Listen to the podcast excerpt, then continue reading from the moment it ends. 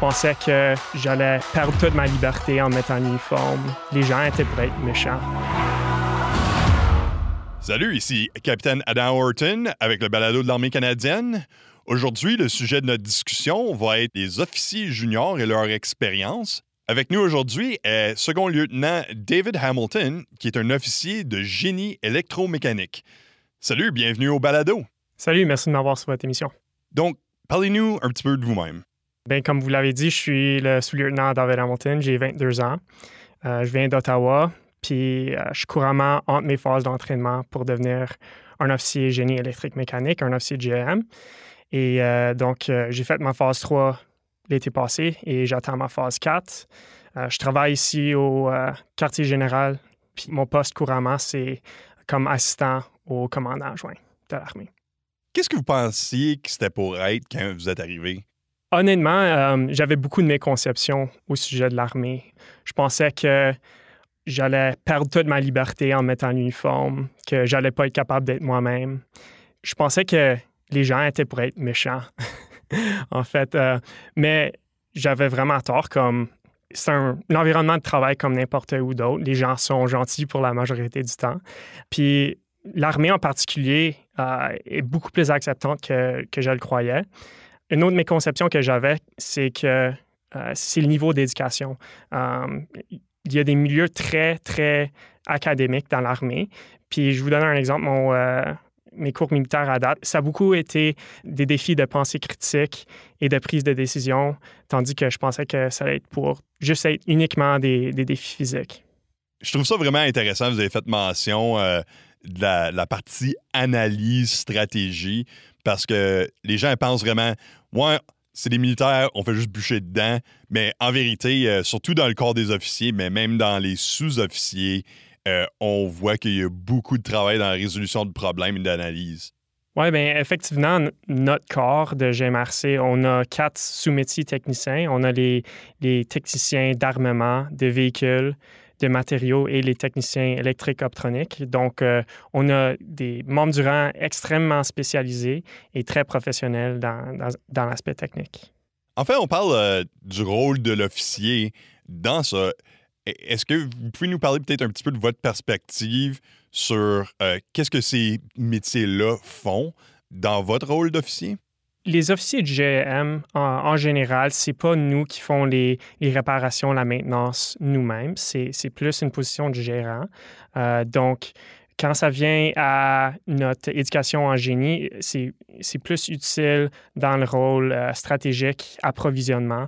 Donc, euh, dans les, les, pelotons de maintenance, tu es, plus un, gérant de ces différentes spécialités et tu peux les employer de, différentes façons. Mais je dirais que notre, euh, notre entraînement technique comme ingénieur, ça, ça vient euh, utile euh, quand on fait l'approvisionnement, les modifications d'équipement et la majorité des positions, c'est à Ottawa.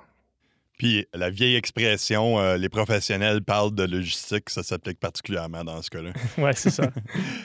Donc, pourquoi vous êtes joint à l'armée? Qu'est-ce qui vous a inspiré de choisir ce métier-là? Euh, ben, j'ai un peu d'historique militaire dans ma famille. Mon grand-père était officier dans le régiment PPCLI. Donc, c'était un concept pas mal familier pour moi de servir le Canada. Puis, je savais que les forces, euh, c'était fait pour aider ceux qui ne peuvent pas s'aider eux-mêmes. Donc, quand j'ai commencé à considérer joindre les forces, c'était quelque chose que je voulais avoir l'expérience. Mais initialement, j'étais attiré à l'armée parce que je voulais un défi, je voulais de l'aventure et euh, une éducation gratuite. Euh, évidemment, c'est un bon perk. Mais je dirais que ma raison de servir est différente de ma raison de joindre. Euh, en apprenant plus sur notre histoire militaire, puis en rencontrant plus de soldats puis d'officiers, j'ai réalisé que l'aspect important pour moi, c'était de supporter les opérations et aider les gens au lieu de un défi personnel et l'aventure personnelle. Parlez-nous un petit peu de votre expérience euh, dans, votre formation initiale. Qu'est-ce que ça va de l'air, ce cours-là? J'ai joint les forces euh, en 2015. Je, vais parler un peu de mon, background pour devenir ici parce que c'est un cheminement euh, un peu moins commun. J'ai joint les réserves en premier, en fait, parce que j'étais encore au secondaire. Je ne savais pas si je voulais joindre directement à la force régulière. Donc, j'ai appliqué au 33e régiment de génie de combat à Ottawa. Et dès que j'ai commencé là, j'ai décidé que c'est quelque chose que je voulais faire. Puis j'ai appliqué à la force régulière pas mal immédiatement et au Collège militaire royal. Puis les premières étapes d'après ça, c'est faire l'entraînement de base à Saint-Jean. Donc j'ai fait deux étés euh, de QMBO à Saint-Jean, de qualification militaire de base d'officier. Euh, ensuite, j'ai fait mon QMBO armée, qui est un cours que tous les officiers d'armée prennent. Puis j'ai fait ça à Wainwright, en Alberta. Ensuite, euh, récemment, l'été passé, j'ai fait ma phase 3 d'officier de GM. Puis ça, c'est une phase qui te montre un aspect plus spécifique à ton métier. Donc, pour nous, c'est le support des armes de combat. Donc, c'est euh, supporter nos techniciens, supporter la maintenance, dans le contexte d'un peloton de maintenance, par exemple. Donc, vous avez eu récemment une expérience d'entraînement, clairement. Puis souvent, dans l'armée, on se trouve à faire la même chose euh, en, répétition. E, est-ce que vous avez peut-être identifié quelque chose que vous avez trouvé qu'on aurait pu améliorer dans le processus d'entraînement?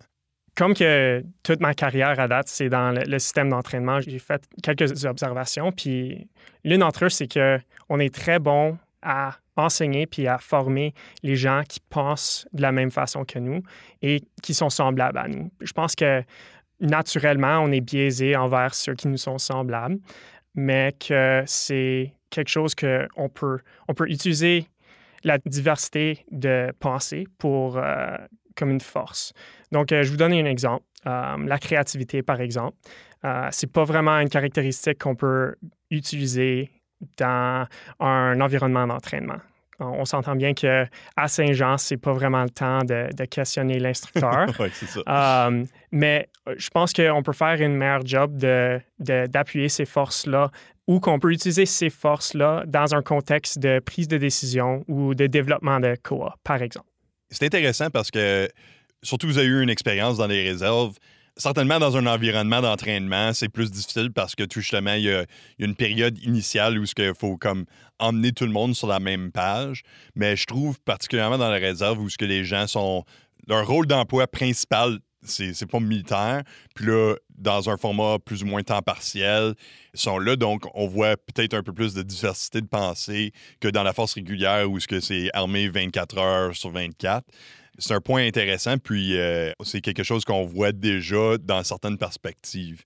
Je suis d'accord que, mais, mais je suis pas contre l'uniformité. Je pense que c'est super important dans une unité militaire, évidemment, d'avoir une certaine base où on peut penser de la même façon, mais on peut, comme équipe, on peut utiliser les, forces qui sont un peu différentes des nôtres un peu mieux. Parfait, et c'est bien, ça fait du sens. Donc, euh, dans votre récente expérience euh, d'entraînement, est-ce que vous avez peut-être une bonne histoire? Euh, les gens, surtout, on aime parler de nos histoires d'entraînement, donc euh, je suis sûr que vous en avez une bonne. Oui, mais certainement. il y a deux ans, j'étais sur mon cours de, de QMBO armée à, Wainwright, puis on faisait un exercice de navigation, puis comme vous savez, un, exercice de navigation avec un peloton d'élèves officiers, ça ne va pas finir bien, ça, ça tourne un peu carré. Puis on était dans notre ordre de marche au milieu de la nuit. Puis je pense que c'était le, troisième soir de l'exercice. Puis je commençais à halluciner un peu. Je pense que j'ai vu une forme dans le bois, dans la noirceur, que j'ai suivie. Puis euh, j'étais chanceux que, le gars en arrière de moi était réveillé parce qu'il m'a attrapé avant que, je me perde. Euh, mais je pense que c'est quelque chose que tous les soldats ils ont vécu, qui sont rendus à un point où euh, ils hallucinent un peu. Mais là, rendu une couple de soirs plus tard, je retournais d'un point d'observation et euh, je marchais sur la rue, puis j'ai vu un buisson dans un fossé. Le buisson, il commence à me tirer dessus. puis euh, le buisson, c'était le Hop 4. Donc, euh, le moral de l'histoire, c'est que en cas de doute, le buisson, c'est toujours l'ennemi. c'est drôle parce que dans un contexte similaire, parfois les gens quand ils tombent endormis puis ils pensent qu'il y a un ennemi, ils vont tirer dessus, mais il n'y a rien là. tout le monde est au garde à vous là, à cause qu'il y, a eu un ennemi euh, invisible qui nous a attaqués. Donc, c'est ça. je, devrais, devrais pas trop compter d'histoire parce qu'ils vont me renvoyer à Saint-Jean. oui, c'est ça. On va, on va, recevoir des courriels. c'est ça. Donc, en ce moment, vous travaillez euh, au QG sous le commandant adjoint. Qu'est-ce qui vous a marqué euh, dans votre expérience? C'est un petit peu différent, euh, être dans le système d'entraînement, être dans le clos, euh, tu courir dehors, faire des choses de soldats. Puis là, on change d'environnement complètement dans un environnement plus administratif, euh, stratégique, à place de c'est toi, ton ami, ton peloton. Là, c'est l'armée au complet. Parlez-nous un petit peu de votre expérience au QG à ce point-ci. Je pense que c'est un point intéressant parce que c'est vraiment pas un, trajet conventionnel. Puis je suis vraiment chanceux d'être capable de voir le niveau stratégique si tôt dans ma carrière parce que ça me donne un peu euh, une image, euh, un plus gros aperçu de c'est quoi l'armée en général, c'est quoi toutes les, les moving parts. Ça me donne un peu une perspective euh, quand je vais être rendu à l'unité, mais j'ai un peu une vue court terme. Je sais que je ne vais pas retourner à Ottawa pour j'espère, euh, jusqu'à temps que je suis major. Um, mais euh, c'est une bonne perspective, puis j'ai été capable de rencontrer des, des gens super intéressants à date. Parfait. Est-ce que vous avez d'autres points que vous voulez rajouter? Salut, maman! Parfait. Bon, ben, merci beaucoup de nous nous avoir rejoints.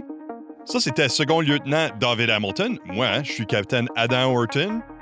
N'oubliez pas de vous inscrire à notre balado et aussi on a un ancien catalogue d'épisodes. On a à peu près 13 épisodes de fait déjà. Si vous aimez ce balado aussi, euh, écoutez les autres épisodes, vous allez vraiment aimer ça. Comme d'habitude, prenez soin de vous.